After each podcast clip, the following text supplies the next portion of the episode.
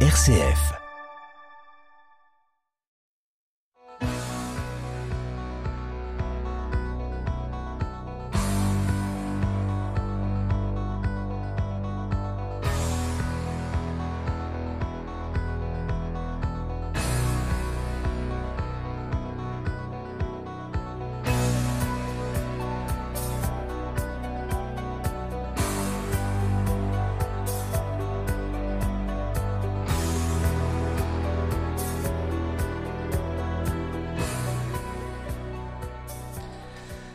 Bonsoir à toutes, bonsoir à tous. À quel bonheur de vous retrouver, comme toujours, pour notre rendez-vous magazine du mardi soir à 19h15 et du samedi à 18h15. Et figurez-vous que cette semaine, eh bien, c'est la dernière émission de l'année. Et oui, euh, la semaine de Noël, de Noël, pardon, il n'y aura pas d'émission et nous nous retrouverons le 2 janvier pour démarrer une nouvelle saison.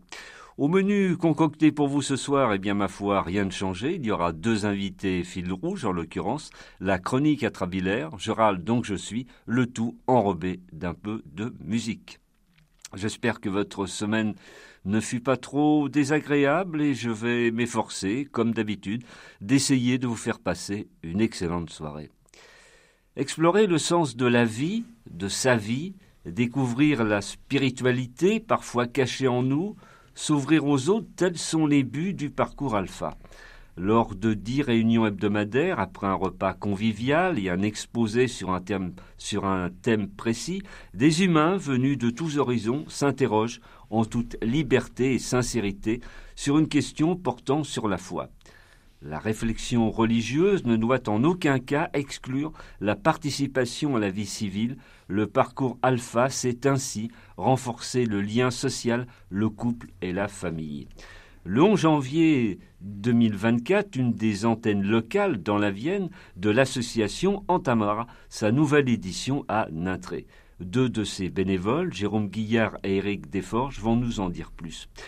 Au fond, les questions centrales du parcours alpha ne seraient-elles pas qui sommes-nous sans attache religieuse ou autre Peut-on survivre sans comprendre le monde S'accomplir sans la moindre foi? Le moi-je existe-t-il sans le nous universel? Éric Desforges et Jérôme Guillard, bonsoir. Bonsoir. Bonsoir. Soyez de nouveau les bienvenus dans En effet pour s'entendre. Merci, chaque année on revient, c'est bien. C'est la bonne année alors. Absolument. Mais je vous propose, euh, pour commencer, eh bien, d'avoir la dernière chronique atrabilaire de l'année 2023. On a appris cette semaine la mort du comédien et chanteur Guy Marchand à l'âge de 86 ans, décédé à Cavaillon dans le Vaucluse où il résidait. Crooner, clarinettiste, saxophoniste, passionné de jazz, l'artiste était connu pour sa propension au second degré et son faux dilettantisme. Deux de ces tubes avaient marqué les oreilles du grand public, la Passionata, en 1965 et surtout plus tard Destinée, titre qu'il détestait, pourtant affirmant que cette musique de Vladimir Kosma, c'était l'été indien de Jodassin à l'envers. Bref, son fameux second degré cité à l'instant avait été piégé par un premier fort mercantile. Guy Marchand s'illustra dans de nombreux films au cinéma, dont Garde à vue, mais je voudrais revenir ici sur son interprétation culte de Nestor Burma à la télévision, tant il s'était approprié le personnage créé par le romancier Léo Mallet. On ne savait plus qui interprétait qui dès lors. De 1991 à 2003, lors de 39 épisodes, Guy Marchand personnifia donc ce détective parisien errant dans un Paris qui n'existe plus, le Paname d'une nostalgique époque, chapeau sombre, cravate dénouée, décontraction bandoulière, lucidité désabusée cachée sous le couvre-chef. Au fond, Nestor Burma aurait pu enquêter sur les coulisses glauques de la politique ou les cadavres même plus cachés dans les placards pullulent. La ligne de conduite y est de fait à géométrie très variable. Ainsi, le projet de loi sur l'immigration, si cher à Darmanin, a eu pour tueur à gage des tontons flingueurs improbables allant de la NUPS au Rassemblement national en passant par des républicains bontins, rendant la mine sombre aux macronistes. Il est vrai que le dit parti fantôme, truffé de boulets, se drapant dans de sales draps anciennement blancs, cache son t-shirt tendance à l'effigie d'un groupe très rock'n'roll, mais guère peace and love, le 49-3. La billetterie est désormais fermée, un bid pour, Darmanin en garde à vue politique et journalistique plombé par des crampes d'estomac constitutionnelles. Eric Ciotti, par exemple, avec sa bonne tête de parrain, espère que ses futures étrennes seront en conséquence auprès de marraines manipulations. Oui, Nestor Burma pourrait enquêter à l'Assemblée nationale, chacun voulant y placer sa destinée, refrain gagnant d'un erzard d'été indien, bien au chaud dans un hiver frileux, en attendant des printemps qui chantent. Gérald Darmanin est redevenu un petit garçon écolier condamné au conseil de discipline pas viré, certes, mais devant faire des lignes à n'en plus finir, voire promis au bonnet d'âne par le couple exécutif Macron-Borne, sauf de Bonnie and Clyde, braquant en permanence le pays contre eux. Attirer une antipathie à ce point, ça relève du livre des records, d'un nouvel art. Par ailleurs, certains titres de la série Nestor Burma sont, ma foi, fort explicites. Pas de bavard à la muette, Comprenez tous les petits soldats macroniens, bouche cousue, le petit doigt sur la couture du pantalon, après cette lourde veste législative, casse-pipe à la nation, on n'arrive plus à l'enfumer, même avec une cigarette électronique, le gouvernement désormais dans les vapes, des kilomètres de linceul, Darmanin réfugié, enterré vivant dans son bunker de la place Beauvau, terrorisé par les terroristes qu'il a lui-même engendrés. Retour au bercail et l'homme au semblon, au sang bleu, Philippe de Villiers, le célèbre comique vendéen, décapité des neurones, sans le savoir, persuadé d'être à la tête, persuadé d'être la tête pensante d'une société de manants en pleine déliquescence. Autre, titre des épisodes burmanesques, exempts de commentaires cruels car si, si expressifs, sortie des artistes, noblesse des obliges, et la marieuse était trop belle, comprenne qui pourra. Tout autre chose maintenant. Depuis des semaines, on a compris qu'un monstre sacré pouvait être un monstre tout court et sacrément défendu par une corporation cinématographique shootée à l'omerta. Je parlais bien sûr de Gérard Depardieu, son cas ayant reçu le coup de grâce avec complément d'enquête sur France 2. Certes, l'enquête à charge, volontiers manipulatrice, était loin de toute déontologie journalistique. N'empêche, les propos abominables de Depardieu n'en étaient pas moins vrais, glaçants et inexcusables. Si l'ogre du cinéma français a fait en son temps beaucoup d'entrées au box-office, il a fait sortir aussi beaucoup de larmes rentrées ou non à de nombreuses femmes, comédiennes, apprenties comédiennes, admiratrices, etc.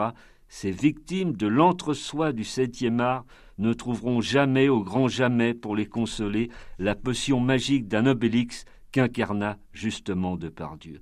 Tout le monde savait, tout le monde se transformait en autruche enfouie dans des sables mouvants, avalant toutes les couleuvres de pardiotesque, tout puissant, impunissable, tel le dictateur d'un pays de l'Est ou d'une république bananière il y a quelques années, sans cesse plébiscité, réélu royalement par les voix en grand nombre de producteurs, collègues et metteurs en scène supposés aveugles, la cécité virtuelle, plutôt que de dire bon sang, ce sale con me fait mal aux yeux, virons-le.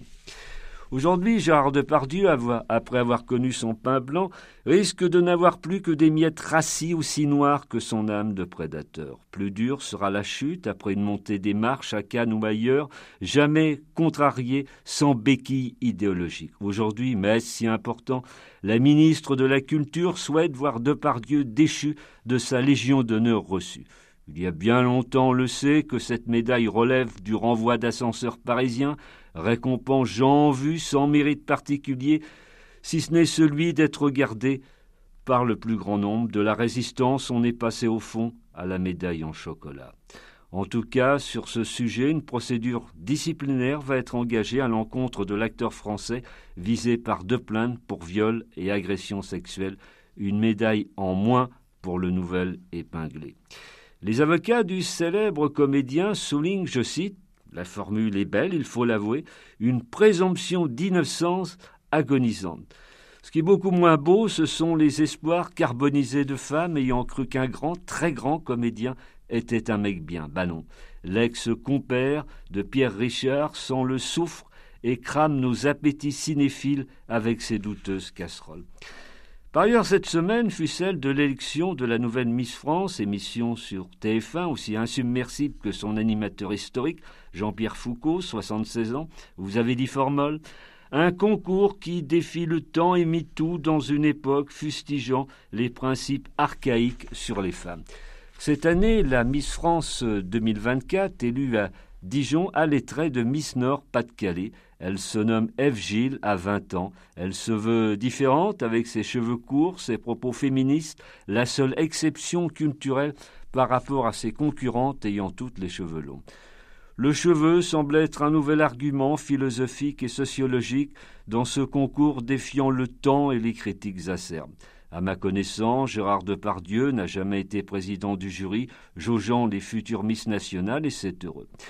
Nouvelle couronne donc pour une élue considérant que la différence, le refus des normes, ça ne mange pas de pain, affirmant une nouvelle identité libre et féminine. Elle déchantera peut-être lorsqu'elle inaugurera la foire au gras de Nogent-le-Rotrou ou le festival du saucisson à Brive-la-Gaillarde, où de gros beaufs la siffleront le concupissant. Oui, Miss France reste un concours misogyne, qu'on le veuille ou non. Je termine ma chronique avec un triste constat. Oui, la culture a un prix et loin d'être à la portée de tous. D'un côté, sur TF1, on annonce le retour de Secret Story, télé-réalité au néon abyssal et prétentieux. Toutefois, c'est gratuit, visible par tous. D'un autre côté, le Louvre, le palais de la culture, n'offre lui aucune gratuité, augmente même ses prix sans le moindre scrupule. Pour s'enrichir l'esprit, il est impératif dès lors d'appauvrir son porte-monnaie. On comprend pourquoi la Joconde n'arrive décidément pas à se dérider. À compter du 15 janvier 2024, en effet, le billet d'entrée au musée du Louvre passera de 17 à 22 euros, soit une hausse de 30% on est bien loin du principe de gratuité que le Louvre avait promis lors de son inauguration en 1793, et oui, ça ne nous rajeunit pas. En 1983, c'est pas si loin, le billet coûtait l'équivalent de 3 euros. Depuis, si on avait encore le moindre doute, se cultiver est un luxe, la flambée des prix offre un feu de joie aux esprits en berne. Inflation, synonyme de culture, à la baisse, quel dommage. Nous, on ne monte pas les prix, sauf celui de l'irrévérence, on donne ce qu'on veut. L'important est de s'exclamer sur nos ondes comme toujours, on est fait pour s'entendre. Can someone mention you are all alone? I could feel the trouble coursing through your veins. Now I know it's got a hold. Just a phone call left unanswered had me sparking now. These cigarettes won't stop me wondering where you are. Don't let go. Keep a hold. If you look into the distance, there's a house upon the hill, guiding like a lighthouse. It's a place where you'll be safe to feel like grace, cause we've all made mistakes. If you've lost your way, I will leave the light on.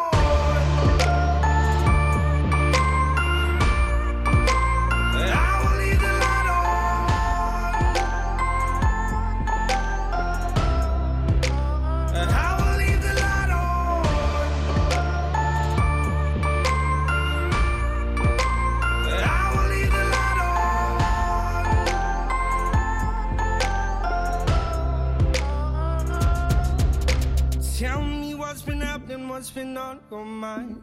Lately, you've been searching for a darker place to hide. That's alright.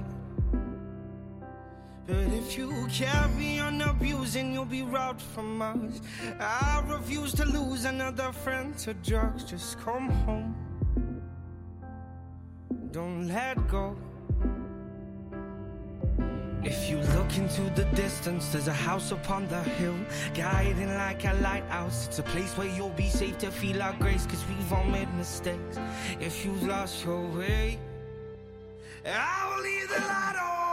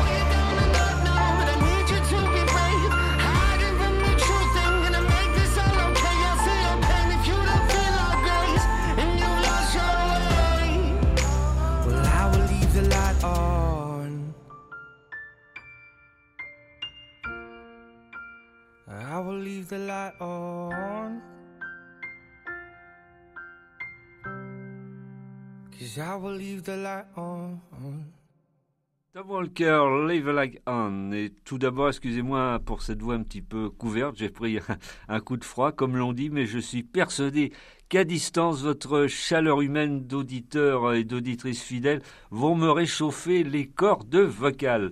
Et nous retrouvons mes invités de ce soir, bénévoles de l'association Alpha France, Jérôme Guillard et Éric Desforges. Euh, question toute simple pour débuter, pour les non-initiés, qu'est-ce que le parcours Alpha?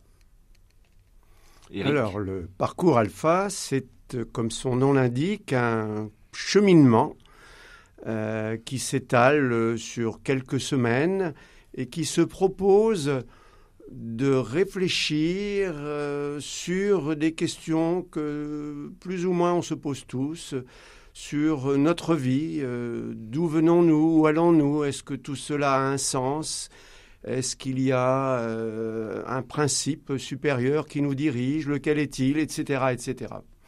Voilà, résumé très rapidement un peu l'état d'esprit du parcours. Euh, dans la Vienne, quelles sont les, communes qui vont accueillir ce, parcours alpha en 2024 à, un intrait, je crois que ça démarre le, 11 janvier. Oui, euh, un intrait, ça commence le, 11 janvier. C'est organisé par la paroisse Sainte-Thérèse de l'Enfant Jésus. Euh, et puis également par la paroisse Saint-Roch de, de, Châtellerault. Et les deux autres paroisses du Châtelleraudais se sont associées à cette euh, organisation. Donc euh, là, toutes les communes du Châtelleraudais sont concernées par ce parcours en particulier. Après, il existe d'autres parcours dans le département de la Vienne. Je vais laisser Eric développer. Je sais qu'il y a à Poitiers et ils sont du Poitou. Voilà, tout à fait. sur Poitiers, le parcours alpha a été initié il y a déjà 15 à 20 ans euh, sur euh, une paroisse toute proche d'ici, euh, Saint-Paul, je crois. Oui. Hein. Et, et, je crois encore cette année, il va être proposé. Nous nous sommes réunis il y a quelques semaines avec les initiateurs de ce parcours sur la Vienne, donc ils sont du Poitou, euh, dans le, je sais, dans l'est de la Vienne, je ne sais plus aussi. Il y a trois, quatre parcours qui sont euh, en train de se monter, euh, de formats parfois un peu différents, mais il y a manifestement une dynamique autour de ces parcours qui rencontre une écoute et un intérêt croissant. On a vécu une formation cette année avec un animateur responsable du parcours Alpha France, euh, qui est, je crois, qui habite dans Charente, et qui nous a réunis tous les parcours euh, de la région, euh, en fait, ancienne, anciennement Poitou-Charentes, pour faire un point d'entraînement, etc., pour, pour accueillir l'ensemble des personnes qui seront invitées en 2024. Rien de changé dans, dans le déroulement de ces soirées. Elles se déroulent toujours le jeudi avec 10 réunions hebdomadaires? Tout à fait. Alors, tout, tout démarre par une soirée d'invitation qui est précisément le 11 janvier, où les personnes sont invitées pour essayer de percevoir le, sens et ce qu'on va proposer dans ce parcours et pour qu'ils se déterminent au terme de cette soirée ou la soirée suivante. On va exposer effectivement les dix soirées à venir. Tout ça va se dérouler sur le premier trimestre de l'année 2024 avec... Euh, euh, un temps fort aux deux tiers du parcours sous forme d'un week-end, on y reviendra peut-être dans le déroulement de ces soirées, euh, où on a déjà bien avancé, où il, se sera constitué à ce moment-là un groupe de marcheurs, si je puis dire, de marcheurs le long de ce, sentier du sens de la vie et qui aura une dynamique forte déjà. La soirée d'invitation du 11, du 11 janvier, est une soirée très particulière par rapport aux autres soirées. C'est-à-dire qu'on va avoir un, topo sur le sens de la vie, et puis ensuite une présentation du parcours, une présentation euh, euh, de, du chemin euh, dont vient de parler Eric. Et puis, à partir de la deuxième soirée, il y aura des groupes de partage que moi, la première fois que ça m'est arrivé, j'ai été un peu frustré parce que euh, j'ai assisté à la première réunion et après, ben voilà, on a la présentation du parcours et après, je, on s'en va. Euh, et, et c'est pas totalement euh, l'image du parcours la première soirée. C'est une présentation. Ce qui est intéressant, c'est de venir à la deuxième et à la troisième et à la quatrième et après de faire le parcours. Euh, donc, euh, Jérôme et Eric, si j'ai bien compris, le but est d'attirer des gens éloignés de la foi, de l'Église, mais qui se posent des questions sur le sens de la vie. Pas question d'être dans un entre-soi religieux, de, de prêcher des convaincus. Tout à fait. Mais euh, pour compléter ce que vous dites, ça peut intéresser aussi bien les gens très éloignés de l'Église, mais qui, par un biais ou un autre, se disent c'est peut-être un lieu intéressant pour réfléchir sur les, questions de philosophie de la vie ou les questions de la religion, euh, pourquoi pas de Dieu, etc. Mais ça peut aussi concerner des gens pratiquants, des gens chrétiens baptisés depuis longtemps et qui peut-être euh, ont envie de revoir, revisiter leur foi de façon un peu différente. Et l'expérience nous prouve, euh, depuis déjà, c'est le cinquième parcours hein, que nous allons démarrer là à, côté de Châtellerault, euh, il y a des personnes qui sont complètement retournées dans leur vie de foi, leur vie personnelle, et qui disent clairement qu'ils ont euh, fait une sorte de, nouvelle conversion, un retour vers euh, le, centre de leur foi, vers, vers, vers Jésus-Christ en quelque sorte.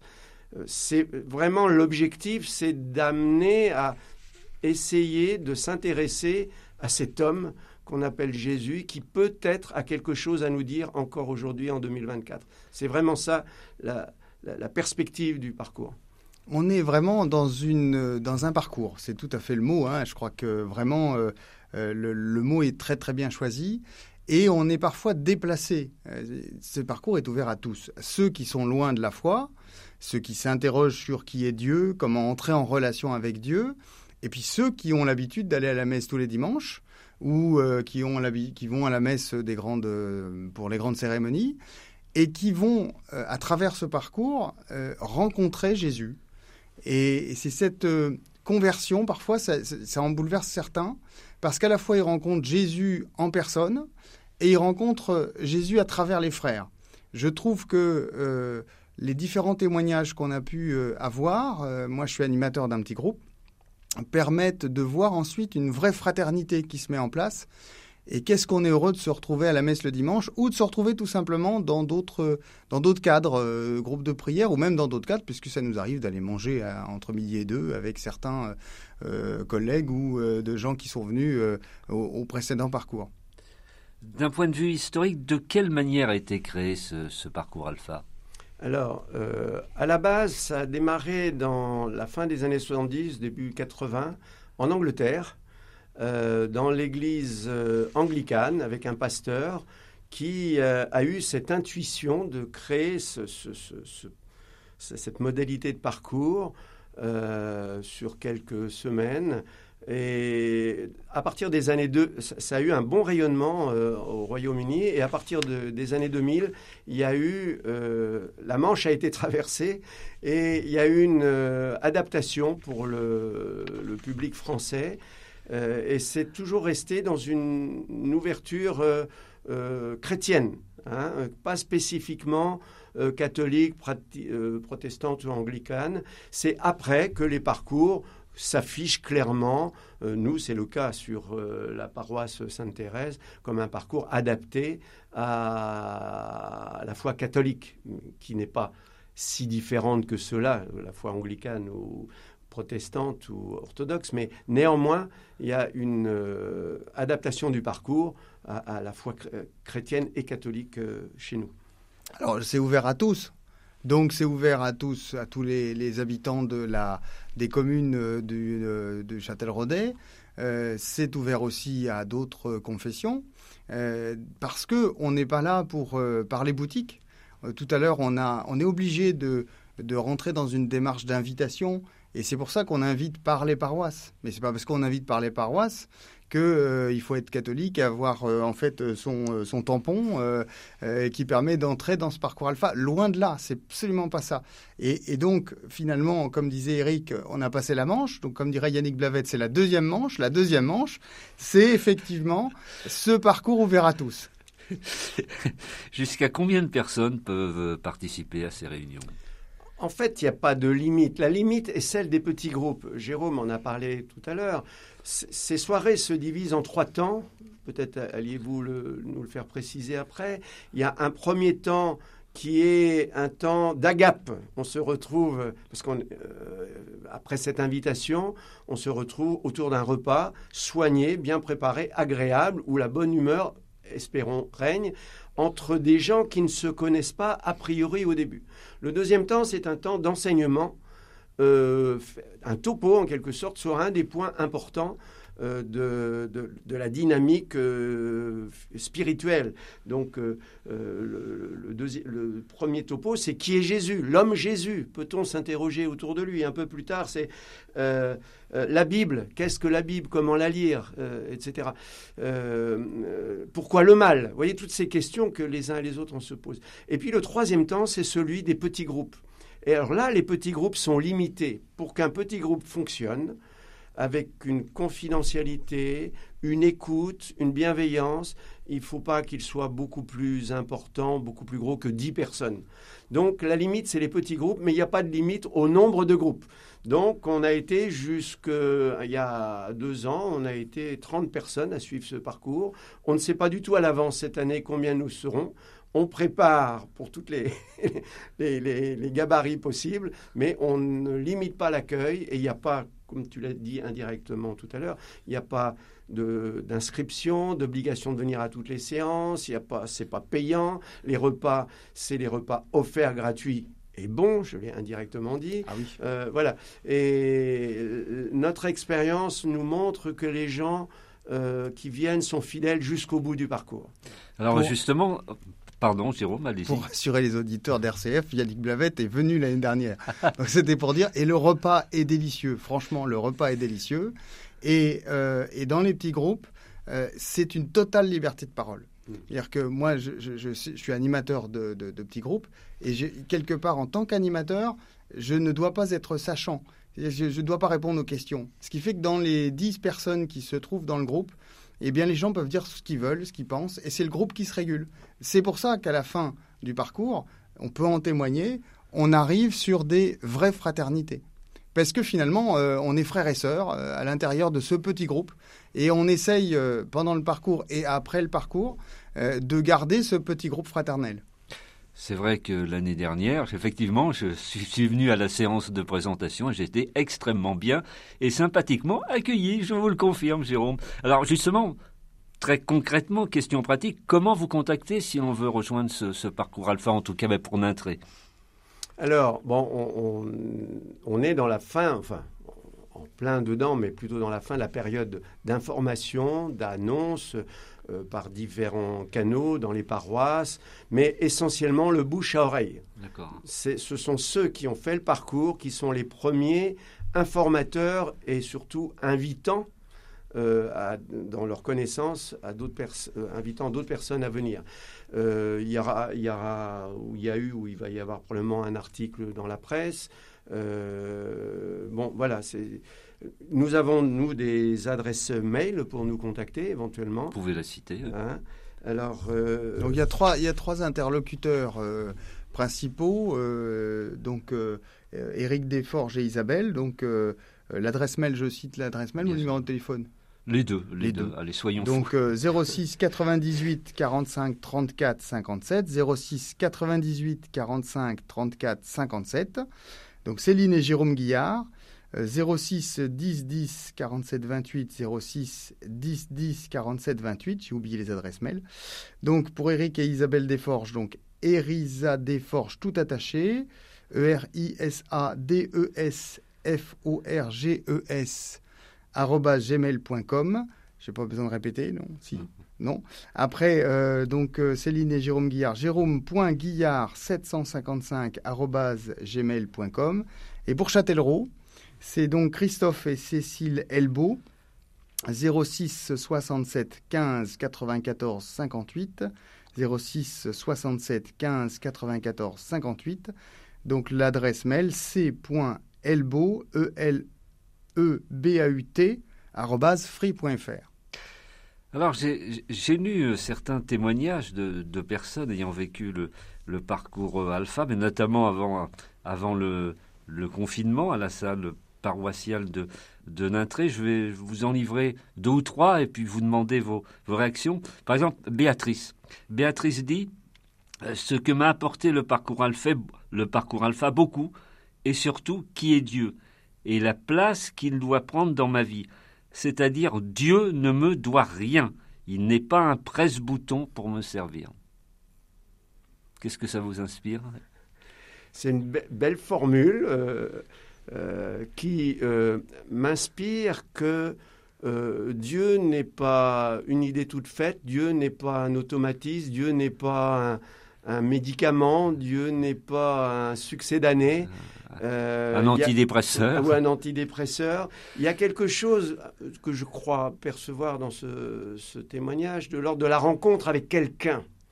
Et cette rencontre, elle est éminemment personnelle euh, de la part de chacun d'entre nous. Et c'est un peu ça, hein, euh, ce qui est proposé euh, dans Alpha, c'est que on se mette à la suite, peut-être parce qu'il nous interpelle, de ce quelqu'un qu'on va peut-être ou pas tout de suite rencontrer, qui s'appelle Jésus. Et se laisser déplacer. En fait, il n'est pas un presse-bouton. Voilà, je vais prier parce que j'ai envie de ça.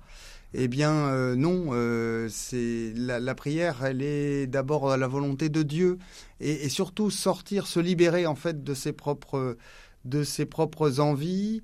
Et c'est une libération, euh, vraiment cette rencontre avec Jésus, avec Dieu, c'est vraiment cette libération de nos envies très parfois trop humaines qui nous enferment. Et, donc ce parcours permet justement de découvrir un autre, un autre être quelque part qui nous accompagne. Alors il y a aussi ce, témoignage de, Nadia que je cite, enfin un extrait. Hein. Le, parcours alpha est marqué par la bienveillance et c'est contagieux. On y retrouve l'atmosphère des groupes des premiers chrétiens. Ah, ça c'est un très beau retour parce que c'est vraiment ça qu'on essaye de créer comme euh, euh, lieu, comme groupe d'accueil de la part des organisateurs.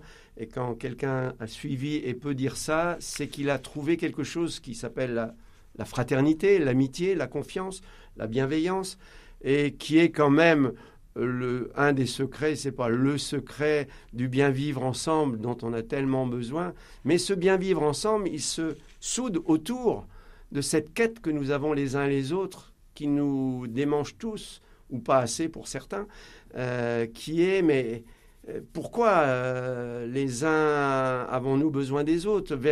Qu'est-ce qui nous rassemble? Vers où allons-nous? Et vous comprenez aussi peut-être, enfin moi je perçois là aussi que dans, ces témoignages, il n'y a rien qui soit de l'ordre de, l'enseignement doctrinal, de vouloir, j'allais dire, avoir des, nouveaux chrétiens rapidement ou de, se dire il nous faut débaptiser parce que l'Église euh, euh, serait en crise ou je ne sais quoi. Non, c'est pas du tout ça. C'est vraiment une démarche tout à fait euh, gratuite de, notre part, des uns et des autres, à partir de, des questions que nous-mêmes nous nous posons. Tu as dit tout à l'heure, nous ne sommes pas des sachants, on n'est on pas des modèles, on est des personnes qui nous posons des questions pour qui c'est pas toujours facile, mais qui avons à un moment ou à un autre découvert ce trésor incroyable qui nous mène les uns et les autres à notre rythme vers, vers l'au-delà et vers ce, celui qu'on nomme Dieu, mais chacun à son rythme, chacun au moment euh, qui est le sien. On sait à peu près combien il y a de parcours alpha en France? Oh, ça se compte. Alors, actuellement, ça oui, se actuellement, compte. Ah oui, ça se compte, j'allais dire par centaines. Ah c'est sûr qu'il y a en ce moment plusieurs centaines de parcours qui fonctionnent dans toute la France. Euh, Jérôme et, Eric, est-ce que vos, vos parcours professionnels respectifs ont, ont nourri d'une manière ou d'une autre votre foi, votre foi, pardon, ou à l'inverse distillé le doute Oh, la question Ah ça, fallait s'attendre à tout avec Yannick Blavette. Faut s'attendre toujours à la question piège. ça. C'est pas volontaire. C'était pas pour vous piéger. non, je sais. Euh, le, je, je crois pas. En fait, je pense que c'est un complément. Parce que pour ce qui me concerne, la foi est, est arrivée en parallèle de ma vie professionnelle. Et quelque part, c'est un tout la foi me fait vivre euh, personnellement avec ma famille, euh, avec mes amis, avec mes frères de la paroisse, euh, et me fait vivre aussi dans mon et me donne un sens dans mon travail. et c'est cette et c'est cette cette foi, cette rencontre avec Jésus qui me fait sans doute parfois faire des actions charitables peut-être. je, voilà, je fais tout avec Jésus. Eric, Eric, je crois que vous êtes un, ancien médecin, donc vous avez vu de près la souffrance, par exemple. Oui, tout à fait. La, la souffrance et, la souffrance que l'on questionne. Pourquoi cette souffrance? Je me suis surtout occupé de personnes âgées présentant des gros troubles euh, cognitifs, avec euh, ces pathologies autour de la maladie d'Alzheimer, avec la proximité de la fin de vie, de la mort, euh, du grand âge, de la perte d'autonomie, de, la grande dépendance. Alors effectivement, sur le plan professionnel, j'ai été d'une certaine façon gâté parce que je ne peux pas, je n'ai pas pu échapper à ce questionnement euh, profond. Qu'est-ce que c'est que cette souffrance? Qu'est-ce qu'elle éventuellement elle signifie? Qu'est-ce qu'elle m'appelle moi à, vivre, à donner de moi-même dans l'exercice de, de, mon métier? Et euh, c'est vrai que j'ai toujours trouvé que le métier que je faisais était difficile, mais je n'ai jamais désespéré euh, de, des situations. J'ai toujours considéré que j'avais en face de moi une personne, une famille, des soignants qui étaient faibles et fragiles devant cette réalité de la souffrance, de la, fin de vie, de grand âge, mais qui étaient décidés à accompagner, à être présents à la personne, euh, de personne à personne de, sans rien brader et escamoter de la richesse de la vie, même diminuée, même souffrante. Euh, dans ces réunions, est-ce que toutes les générations et les, et classes sociales sont véritablement représentées Oui, oui, vraiment. Euh, vraiment, et c'est ça qui fait la richesse. Mais en même temps, dans l'Église, euh, toutes les classes sociales, toutes les générations sont aussi euh, représentées dans toutes les églises. Hein. Il n'y a pas que les églises catholiques. Et, c'est ça qui fait toute, toute la richesse de, l'Église et parfois sa complexité et ses conflits. Alors pas dans Alpha, il n'y a pas de conflit. Mais en tout cas, c'est ça qui fait la force et, vraiment la richesse. Je crois qu'il n'y a pas d'autre mot.